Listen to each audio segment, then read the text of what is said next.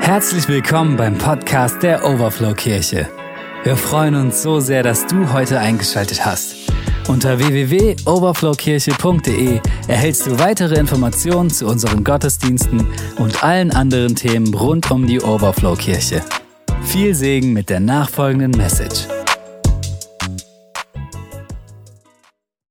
Ihr Lieben, guten Morgen. Ich freue mich hier zu stehen. Ich habe ein Wort mitgebracht und jetzt darf ich es weitergeben. Kennt ihr das, wenn Paare schwanger werden? Heute sagt man, Paare sind schwanger. Zu meiner Zeit sagte man noch, die Frau ist schwanger, aber das ist anders. Dann beginnt etwas, was sie monatelang beschäftigt, die Suche nach dem Namen. Am Anfang ist es noch schwierig, man sucht nach Mädchen und jungen Namen. Und er soll schön klingen, er soll zum Nachnamen passen, er muss auszusprechen sein. Und er soll natürlich auch eine Bedeutung haben. Und wir sehen das auch in der Bibel, im Wort Gottes. Die Namen, die Menschen gegeben wurden, die hatten ganz häufig eine Bedeutung. Entweder haben sie eine Facette ihres Wesens gezeigt oder sie waren schon ein Teil ihrer Berufung.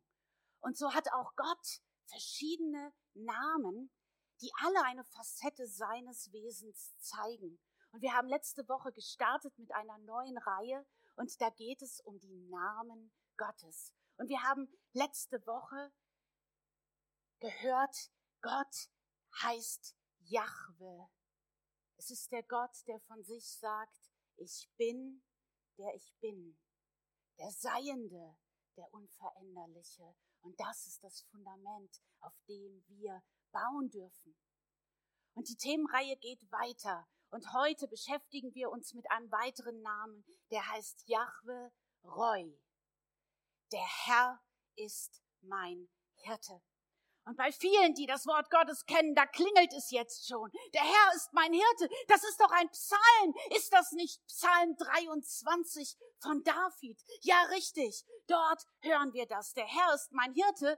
Und es ist auch das einzige Mal im Alten Testament, wo es so ausgedrückt wird. Und doch die Propheten und das ganze Wort weisen auf diesen kommenden guten Hirten hin.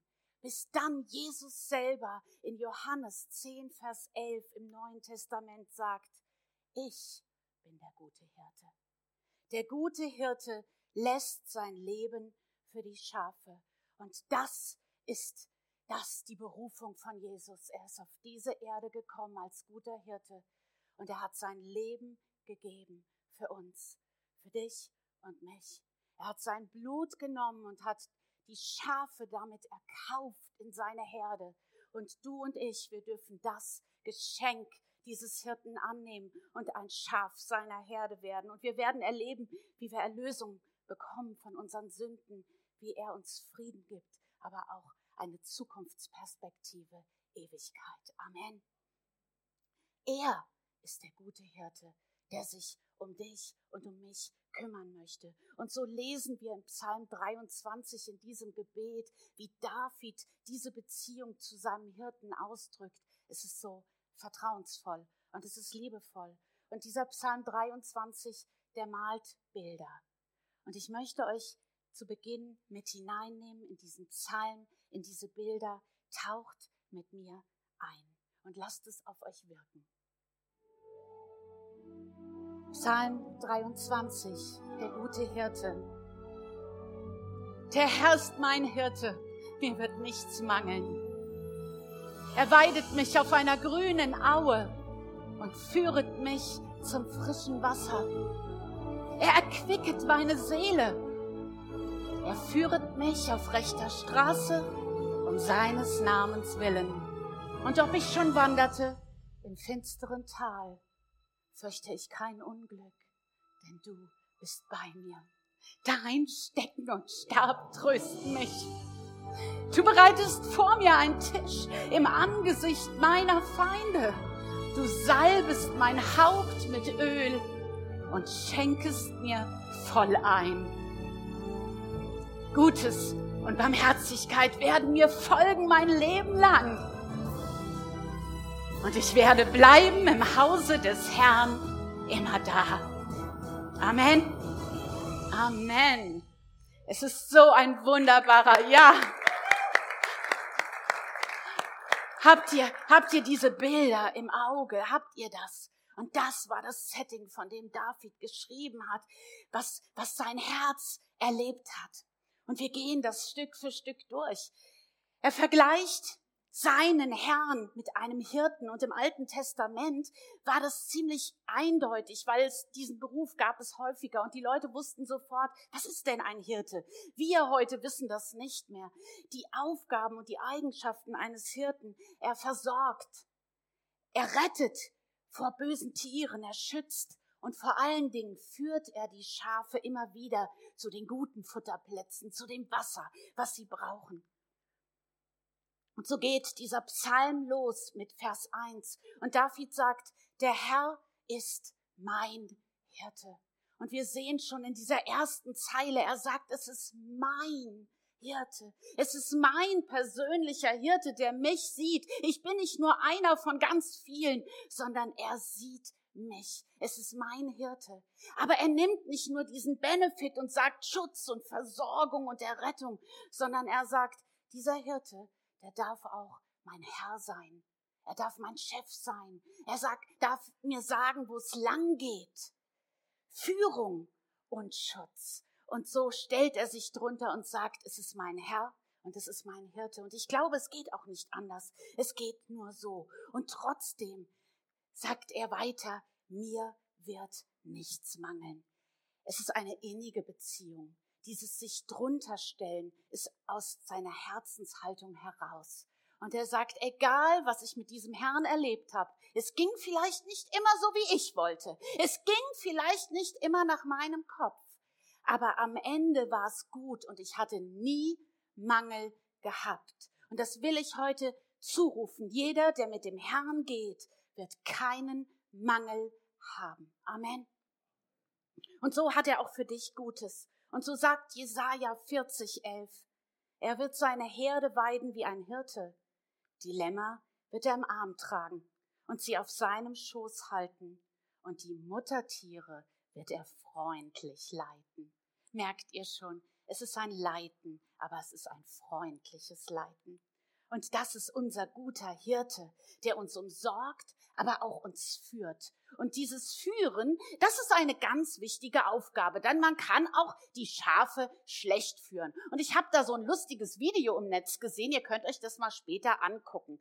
Da war ein Hirte unterwegs, es war Almabtrieb und sie sind oben vom Berg ins Tal gelaufen und der Hirte vorweg eine riesen Schafherde hinter sich und er hat nicht gut aufgepasst. Sie waren gerade durch einen Ort durch oder waren gerade dabei durchzulaufen und auf einmal büxt ein Schaf ab in den Intersport.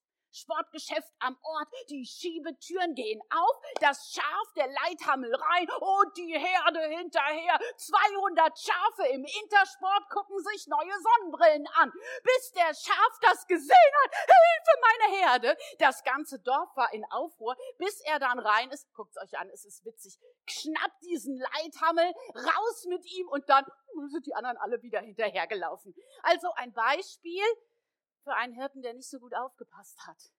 Aber unser Hirte ist ein guter Hirte und er kennt den Weg. Und das ist auch dieses Hauptaugenmerk oder diese Eigenschaft eines Hirten, die ich heute beleuchten möchte. Die Führung des Hirten und was wir mit unserem guten Hirten erleben dürfen, denn Psalm 23 zeigt es uns. Und diese Führung ist so wichtig, es hat mit den Eigenschaften eines Schafs zu tun. Kleine Tierkunde. Also, landläufig sagt man, ach du dummes Schaf. Wir denken, Schafe sind dumm und einfältig. Das stimmt überhaupt nicht. Wir tun den Schafen Unrecht. Sie sind höchst intelligent und sie haben auch ein großes Erinnerungsvermögen. Man hat es getestet. Man hat Schafen Bilder vorgelegt. Fotos von Schafen aus ihrer Herde und aus einer anderen Herde. Und sie sollten immer mit der Nase draufstupsen, das haben die gemacht, immer wenn ein Tier, wenn sie es erkannt haben. Keine Ahnung, wie sie das dem Schaf beigebracht haben, aber diese Schafe konnten bis zu 50 Tiere ihrer eigenen Herde erkennen. Da soll mal einer sagen, ein Schaf ist dumm. Sogar im Profil. Schafe haben ein super Erinnerungsvermögen, denn sie sind auch Feinschmecker. Schafe wollen gute, gute Wiesen haben, saftiges Gras, die kann man nicht abspeisen. Und wenn nun ein Hirte mit ihnen unterwegs ist zur nächsten Wiese und die Schafe wissen noch zwei Jahre später, wo die bessere Wiese war. Wenn die bessere Wiese links war und der Hirte jetzt rechts gehen wollen, das wollen die nicht. Die wollen zur besseren Wiese. Sie können es sich merken. Schafe sind Gemeinschaftstiere. Sie brauchen einander. Sie haben Emotionen wie Freude und Angst und alles ist da. Aber sie haben einen Schwachpunkt. Ihre Augen. Sie haben schlechte Augen. Sie können nur 13 Meter weit sehen. Und das ist das Problem. Weil ihre Augen so schlecht sind, kommen sie schnell in Unruhe.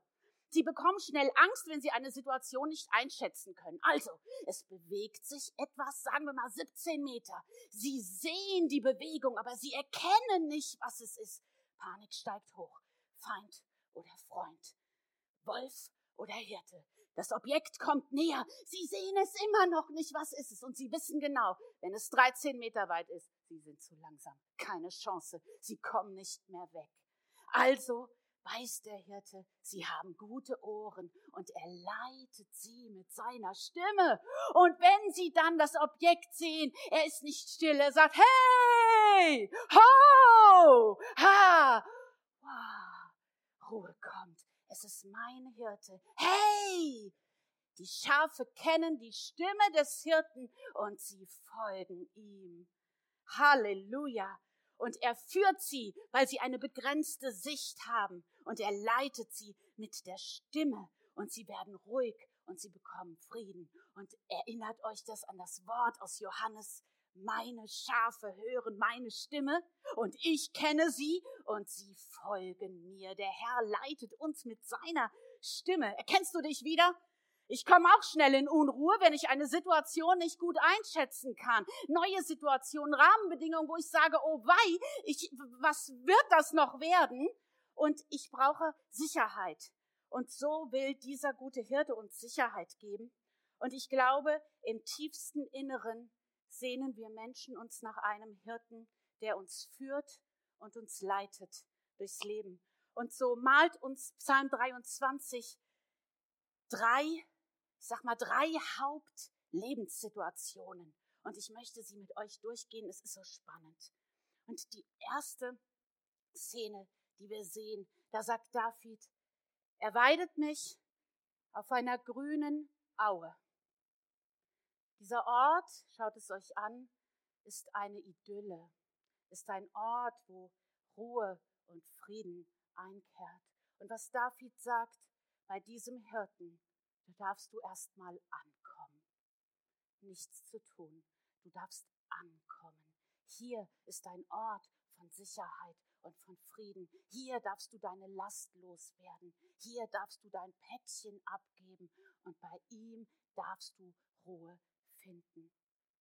Und es gilt für jeden, der diesen Hirten noch nicht für sein Leben angenommen hat. Heute Morgen ist dieses Angebot, komm in die Ruhe des Herrn hinein.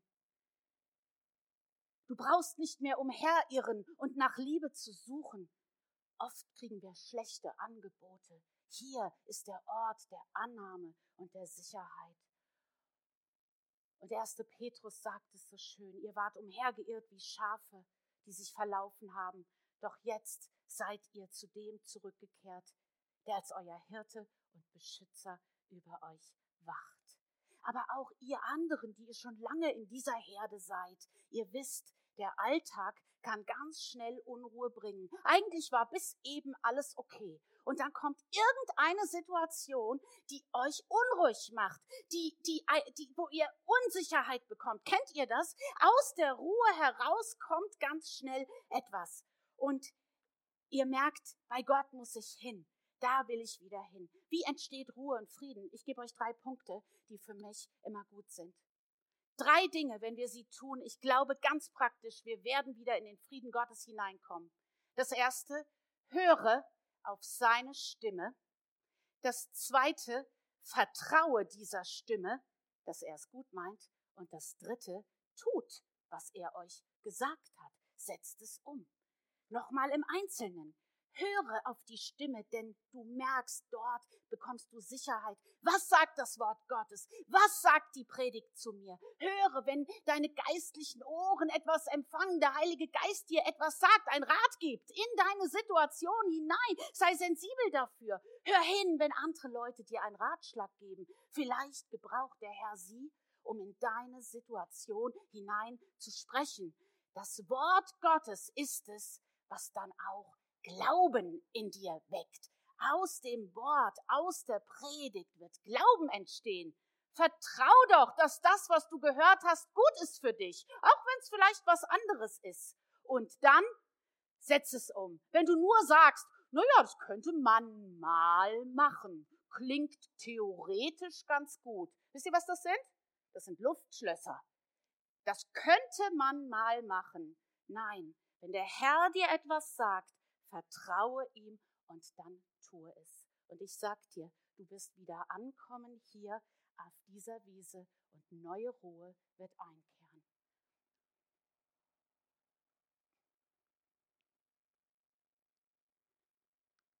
Der Vers geht weiter und es heißt, und du führst mich zu frischen Wassern.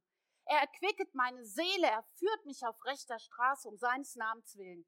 Und ich habe das erlebt. Wenn du gerade noch auf dieser Wiese bist, dann kann es sein, dass der Hirte ruft, hey, komm mal hier rüber. Da ist frisches Wasser. Frisches Wasser? Ich habe aber jetzt keine Lust, ist gerade so gemütlich hier und das kenne ich, da war ich noch nicht, ich weiß nicht. Und du hörst den Hirten, hey, komm hier rüber. Oh, okay, wisst ihr was? Er will dich erfrischen. Ab und zu will er dir frisches Wasser geben, neue Erquickung. Vielleicht will er dir eine neue Offenbarung geben und du gibst dich zufrieden mit dem, was du weißt. Alle Offenbarung ist doch nur Stückwerk. Wer weiß, was der Herr dir heute zeigen will, sei doch offen dafür und vertraue, dass er dich auf rechter Straße führt. Er bürgt doch mit seinem Namen dafür.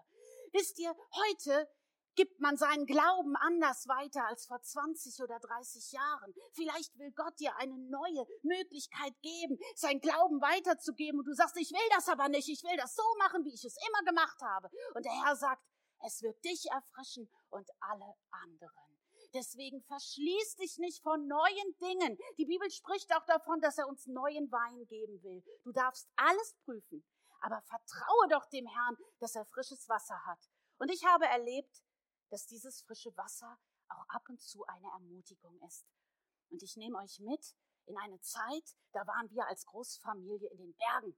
Zu Weihnachten und zu Silvester. Ach, war diese grüne Wiese. Es war eigentlich Schnee, aber für mich war es wie eine grüne Wiese, eine Idylle. Wir waren in den Bergen. Mir ging es gut. Der Friede Gottes hüllte mich ein, bis ich am vorletzten Tag meinte, Snowboard fahren zu müssen.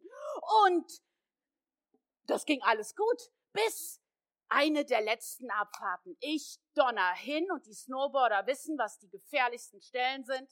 Es sind die Handgelenke. Ich donner auf mein Handgelenk und brech mir das Handgelenk. Das war nicht das Schlimmste. Sofort kam der Gedanke, in vier Wochen ziehst du um.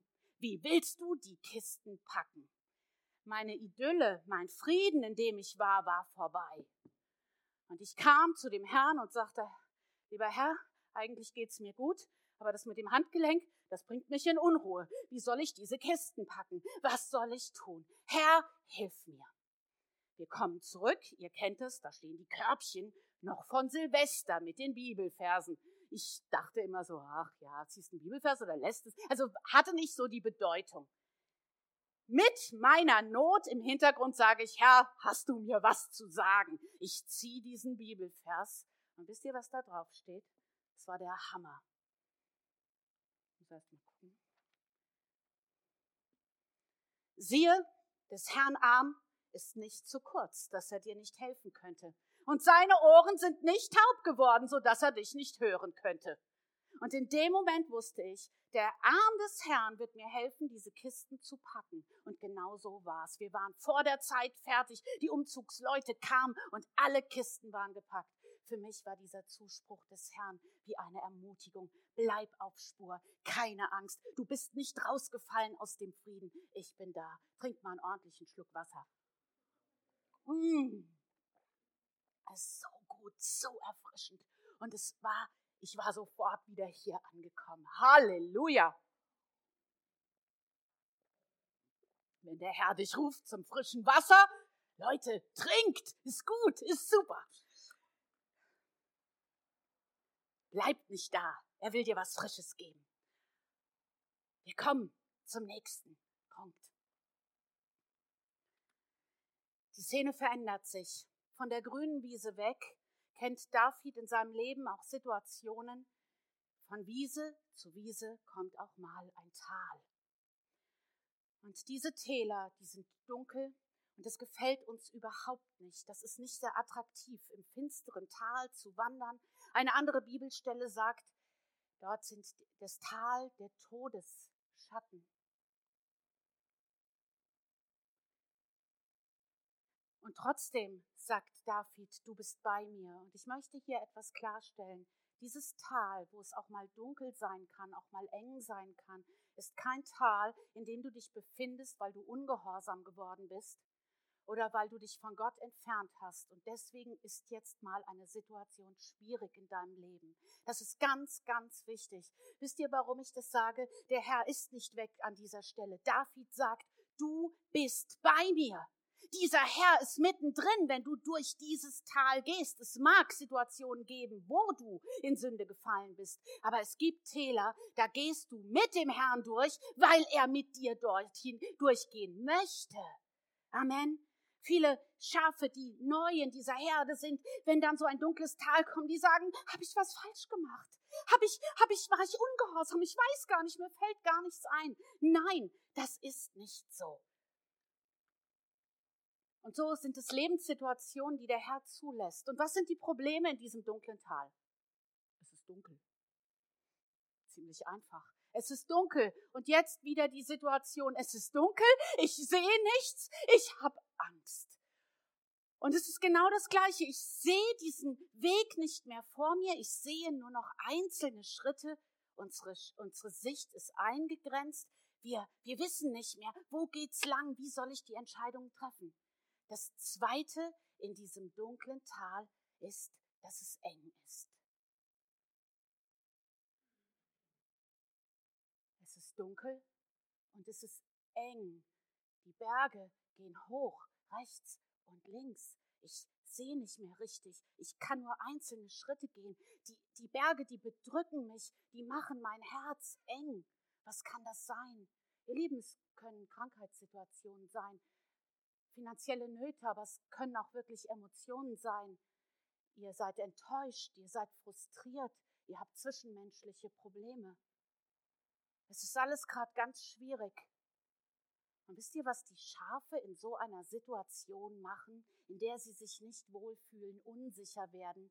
Sie scharen sich eng um den Hirten. Ganz eng, ganz, ganz eng. Und ich will dir etwas sagen, in diesen Situationen lauf nicht enttäuscht und frustriert weg vom Herrn. Das Richtige ist hin zum Herrn, ob ihr die Situation versteht oder nicht. Denn hier ist der Ort, wo ihr Sicherheit habt. Und dann ist da dieser Hirtenstab in diesem Tal. Und der Herr sagt, komm zu mir, komm ganz eng in meine Nähe. Spürst du meinen Stab? Ich will dich führen. Komm. Ein Schritt. Und noch ein Schritt. Spürst du ihn? Du spürst den Stab an deinem Bein. Du spürst den Stab und du lässt dich führen wie von einem guten Tänzer. Und du gehst nur auf Sicht. Mehr kannst du nicht. Es ist nicht schlimm. Es ist keine Strecke, wo du, wo du, wo du Kilometer machen musst. Bleib am Herrn und geh Schritt für Schritt. Und wenn du Trost brauchst, wenn du Verlust erlitten hast, dann sagt der Herr, dieser Stab, er will dich trösten. Dieser Stab gibt dir übernatürlichen Trost. Du wirst eingewickelt werden in meinen Trost und mit mir gehst du durch dieses Tal durch.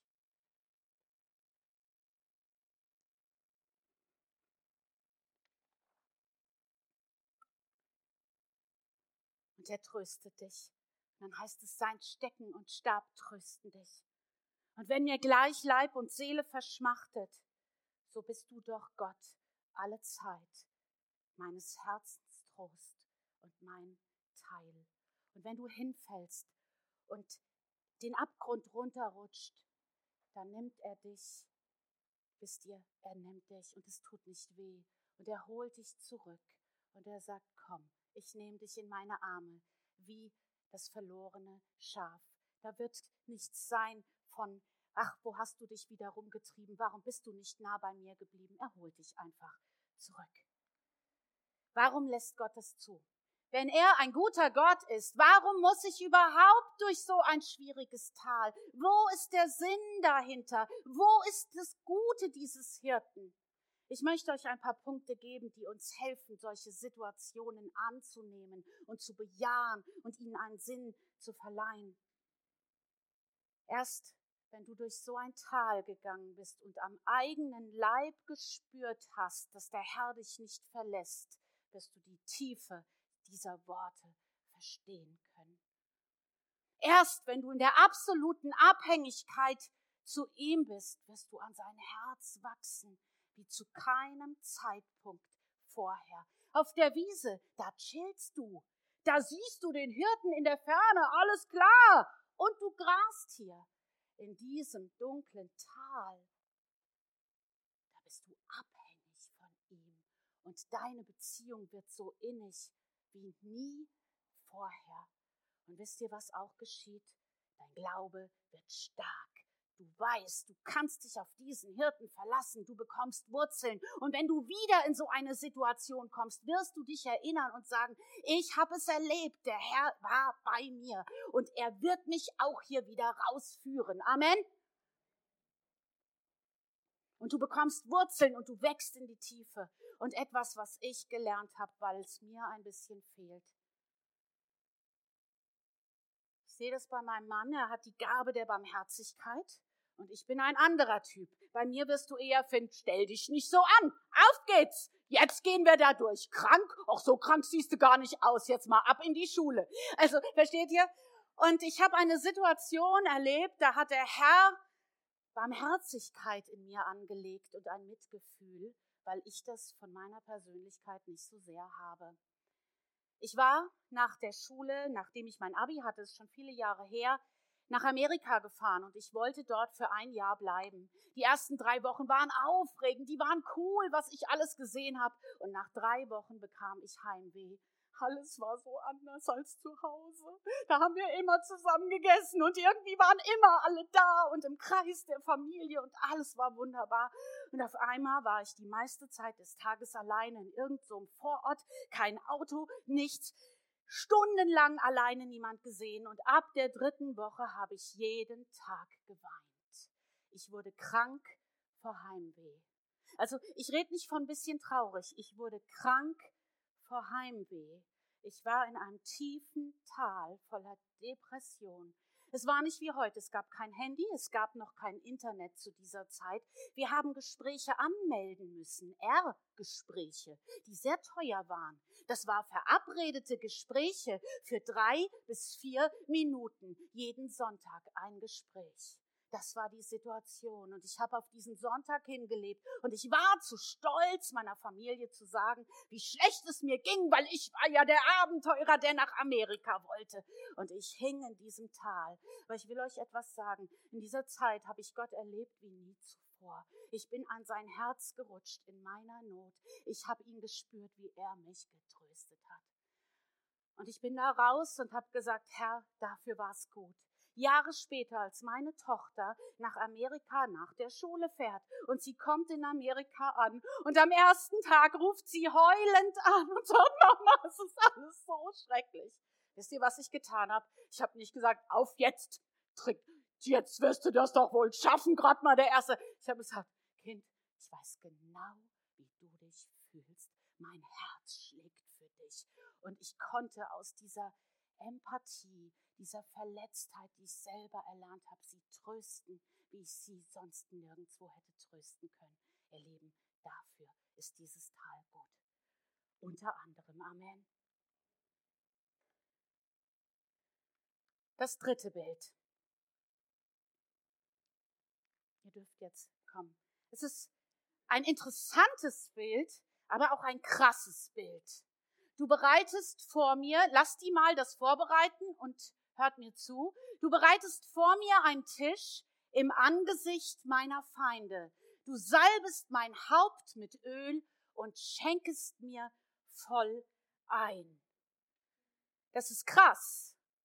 Denn in diesem Vers geht es nicht mehr um das dunkle Tal, um die Bedrückung, hier geht es um handfeste Angriffe von Feinden.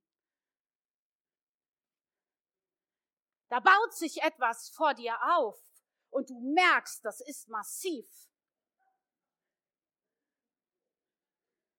Ihr könnt mir nicht zuhören, gell? Also was haben wir denn hier? Oh, ein Hähnchen. Wow. Und Obst in Fülle und Erdbeeren. Ich wusste gar nicht, dass es noch Erdbeeren gibt. Oh, das sieht aber schon verheißungsvoll aus. Wunderbar. Und noch ein bisschen Wasser. Uh, das gefällt mir. Und in dieser Situation, wo sich die Feinde vor dir auftürmen, bereitet der Herr dir ein Festmahl. Strange. Was hat denn bitteschön dieser Tisch mit meinen Feinden zu tun? Er tischt dir auf die Köstlichkeiten, er spart nicht, er knausert nicht. Es ist ein wahrer Festtisch. Merkwürdig. Das wollen wir doch mal ergründen, was da die Bedeutung ist. Wenn die Bibel von Feinden spricht, können es zwei große Gruppen von Feinden sein. Es sind geistliche Angreifer, die teuflischer Natur sind, und es können auch Menschen sein. Sagen wir mal, diese zwei Gruppen betrachten wir heute. Geistliche Angriffe, die kommen immer wieder, immer wieder. Und manchmal ist es so, dass du diesen Angriffen erliegst und sie darauf abzielen, dass du hineinfällst in alte Sünden in alte Begierden, von denen du schon gedacht hast, es ist kein Teil mehr deines Lebens. Vielleicht bist du schon Mitarbeiter in der Gemeinde. Vielleicht bist du sogar Leiter in der Gemeinde und auf einmal kommt dieser Jezorn zurück. Auf einmal kommt Pornografie zurück und die Bilder fangen an, dich anzutriggern. Auf einmal fängt dieses schlechte Gerede hinterm Rücken wieder an und deine Zunge, die spricht es schneller, als du es kontrollieren kannst und du merkst, ich bin gefallen und zu diesen Angriffen, jetzt geht's weiter. Nächste Stufe von den Angriffen des Feindes. Jetzt kommen diese fiesen Gedanken. Der Herr wird dich nicht mehr annehmen. Du hättest es besser wissen müssen. Du bist jetzt rausgefallen bei ihm und deinen Dienst, den kannst du dir gerade am Nagel hängen. So wirst du nicht mehr vor seine Augen treten können. Und das als jemand, der schon so lange in dieser Herde war. David ist auch in Sünde gefallen. Er hat Ehebruch begangen, als er schon ein gesalbter König war. Und durch ihn ist ein Mann zu Tode gekommen. Aber wisst ihr, was wir von David lernen können, wenn wir bereit sind, tiefe und echte Buße zu tun? Dann wird da dieser Hirte stehen und seine Arme öffnen wie beim verlorenen Sohn und er wird sagen, komm zurück. Was du getan hast, war nicht gut, aber meine Liebe endet nicht. Und weißt du was? Der Tisch ist schon setz dich an meinen Tisch. Und er wird dein Haupt mit Öl salben, er wird deine Berufung erneuern. Und er nimmt dich nicht raus aus dem Dienst. Frag ihn, wo wird mein Platz sein? Er wird dieses Öl auf dich ausgießen und dann wird er deinen Becher so voll füllen, dass du wieder fließen kannst hinein und wirken darfst. Amen. Kommen wir zu den menschlichen Feinden. Feinde, die du tatsächlich in deinem Alltag erlebst. Aus kleinen Dingen, die da verbreitet werden, entstehen Aggressionen. Kleine Sticheleien werden zu handfesten Verletzungen. Du wirst ungerecht behandelt. Andere werden bevorzugt, obwohl dir es zugestanden hätte.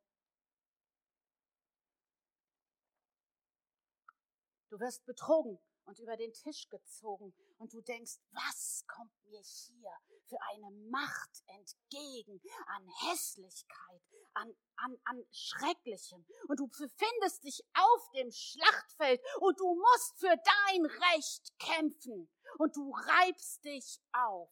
Und da hinein kommt wieder der Ruf des Hirten. Hey, ich hab den Tisch für dich gedeckt.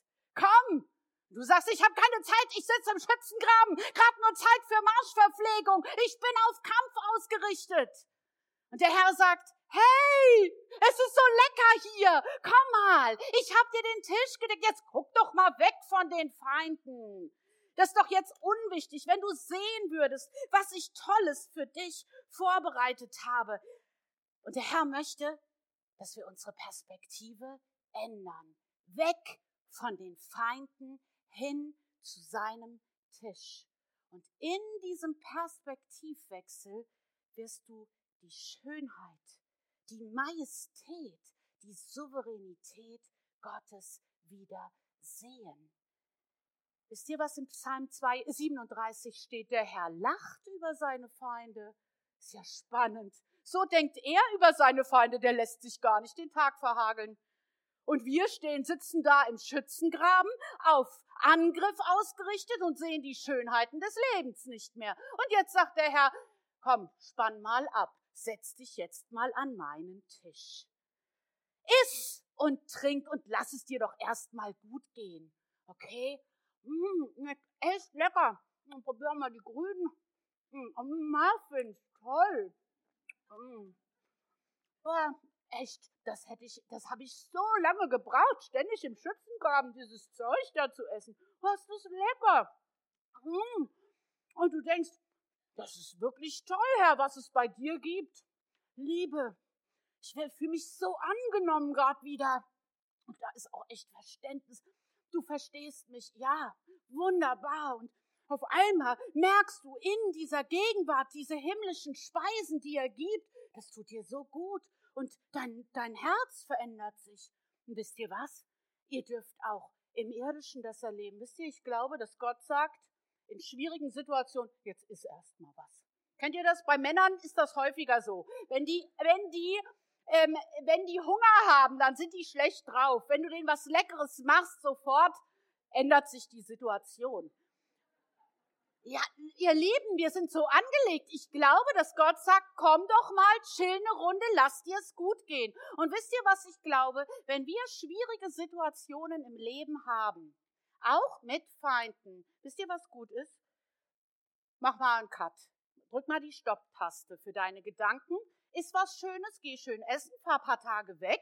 Mach was, was deiner Seele gut tut. Ich praktiziere das.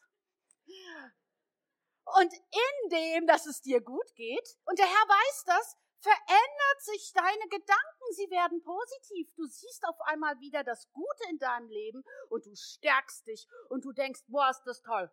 Und dann sagt der Herr, dich salbe ich auch. Und es gibt eine Stelle im Psalm, hier mir voll geschmiert, eine Stelle, da heißt es, er übergießt dich mit Freudenöl. Und an dieser Stelle glaube ich, es ist das Freudenöl, das zurückkommt über all das Schöne. Und du kannst gar nicht anders, als dich zu freuen. Dein Ärger verraucht. Und dann sagt der Herr, hey, hey, haha. Und vielleicht tanzt er mit uns. Ich weiß es nicht. Und die Freude kommt zurück. Und du genießt das Schöne und denkst, das ist so gut. Das kann ich ja gar nicht für mich alleine behalten. Simona, willst du auch eine Erdbeere? David, komm, kriegst auch noch eine. Und du lässt das Gute fließen. Und indem du es fließen lässt, Vielleicht ist auch ein Feind dabei. Und der Feind denkt, was krieg ich denn hier Gutes? Hab ich ja gar nicht verdient. Und ich sag, ich hab so viel. Komm, du kriegst auch was. Halleluja. Habt ihr jetzt die Bedeutung dieses Tisches verstanden? Im Angesicht deiner Feinde deckt er dir den Tisch, weil er deine Perspektive wechselt, dich füllt mit den himmlischen Speisen und vielleicht sind es auch irdische und dein ganzes Wohlbefinden verändert sich, die Sicht auf die Dinge, du spannst ab. Und weißt du, was der Herr dann sagt? Und jetzt gib mir das mal ab. Gib ihm den Kampf ab. Er wird für dein Recht sorgen und nicht du. Nur das ist nicht so ganz einfach. Und dann heißt es in Psalm 55, wirf dein Anliegen auf den Herrn, der wird dich versorgen und wird den Gerechten nicht in Ewigkeit in Unruhe lassen. Bitte ihm doch um Klarheit. Bitte ihn um Leitung und sag, Herr, ich bitte dich, sorg du für mein Recht. Du bist die Gerechtigkeit. Du bist souverän. Und wenn du die Gerechtigkeit bist, dann sorgst du am Ende für mein Recht.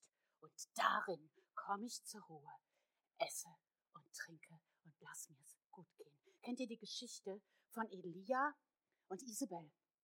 Elia wird gejagt von den Kriegern Isabels. Sie sind ihm auf der Spur. Sie wollen ihn töten. Und er verschmachtet auf dem Weg. Er hat Angst, er wird getötet.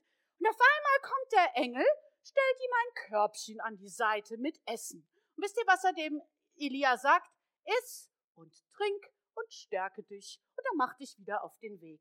Und genau so ist es. In diesen Situationen geht zum Herrn, esst und trinkt. Amen. Und ihr dürft schon nach oben kommen, das jetzt abräumen, dann kommt auch die Lobpreisgruppe. Ich möchte euch am Ende dieses Bildes ein Zeugnis erzählen, was ich erlebt habe. Ich habe echt überlegt, wo in meinem Leben hatte ich Feinde. Ich hatte nicht viele Feinde.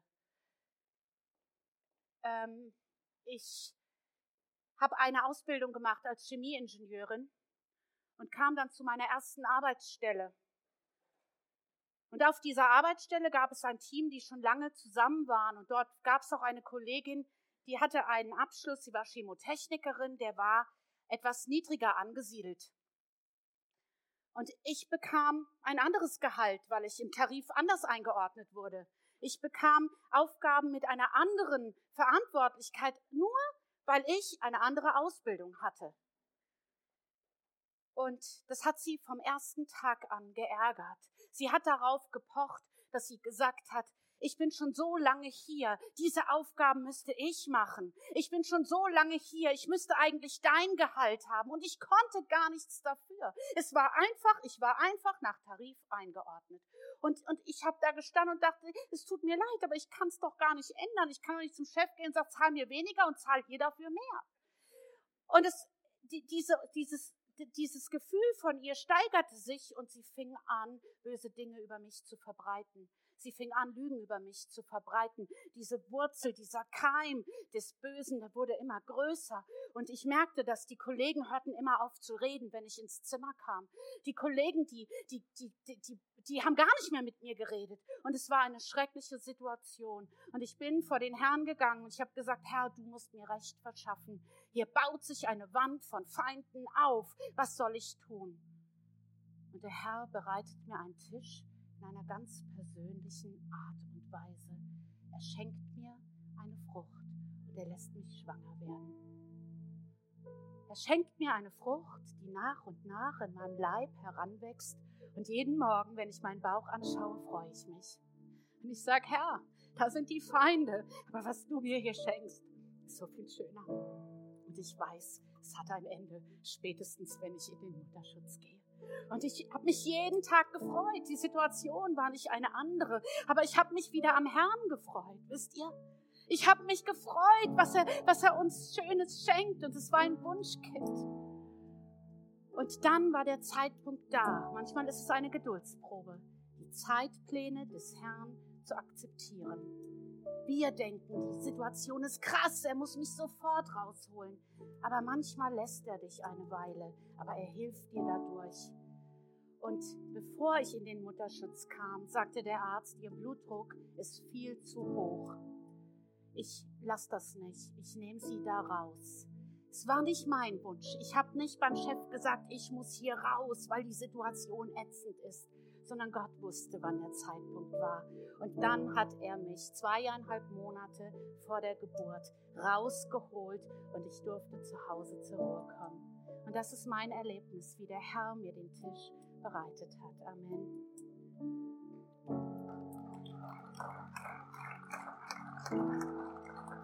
Und wir kommen zum Ende des Psalms. Und dann sagt David, Nee, das ist es nicht. Gutes. Wo bin ich jetzt hingekommen? Kannst du den Vers mal? Gutes und Barmherzigkeit. Ah, da ist es nicht. Gutes und Barmherzigkeit werden mir folgen. Und David, nachdem er die Dinge durchlebt hat, hat er auf einmal einen Überblick, den er vorher nicht hatte. Seine Augen gaben das vorher nicht her. Er hat jetzt einen Überblick und er sagt, Am Ende muss ich feststellen, egal, ob ich auf der grünen Wiese, ihr stellt sie euch noch vor, ob ich auf der grünen Wiese war oder im Tal oder im Angesicht der Feinde, du warst immer da und am Ende war es gut. Und wenn ich mit dir zusammen bin, dann wird Gutes mir folgen. Und ich habe das so viele Male erlebt. Mittendrin habe ich gehadert. Mittendrin habe ich gesagt, Herr, warum? Ungerecht. Oh nee, und so schwer und ich will das nicht. Aber danach habe ich diese Größe Gottes gesehen und ich wusste, wofür es gut war. Und so sagt David am Ende, und ich werde bleiben im Hause des Herrn immer da. Und wisst ihr was, ich sage das so oft. Und vielleicht sagen wir es zusammen, diejenigen, die das so spüren und auch an diesem Punkt sind und sagen, der Herr ist gut, wollen wir es zusammen sagen? Und ich werde bleiben im Hause des Herrn immer da. Amen, Amen. Und so wird er dich durchtragen. Und du darfst mal überlegen, wie geht's dir gerade? Wo bist du gerade? In welcher Situation oder welche Situation passt im Moment am besten für dich? Bist du im Tal oder bist du gerade raus? Stehst du vor deinen Feinden oder sitzt du schon am Tisch des Herrn? Oder chillst du auf der Wiese und denkst, ach, das Leben könnte nicht schöner sein? Alles ist möglich. Aber ich will euch etwas sagen. Wenn es dir gerade nicht so gut geht, lass den Mut nicht sinken. Der Hirte ist bei dir. Er tröstet dich und er leitet dich. Er ist souverän.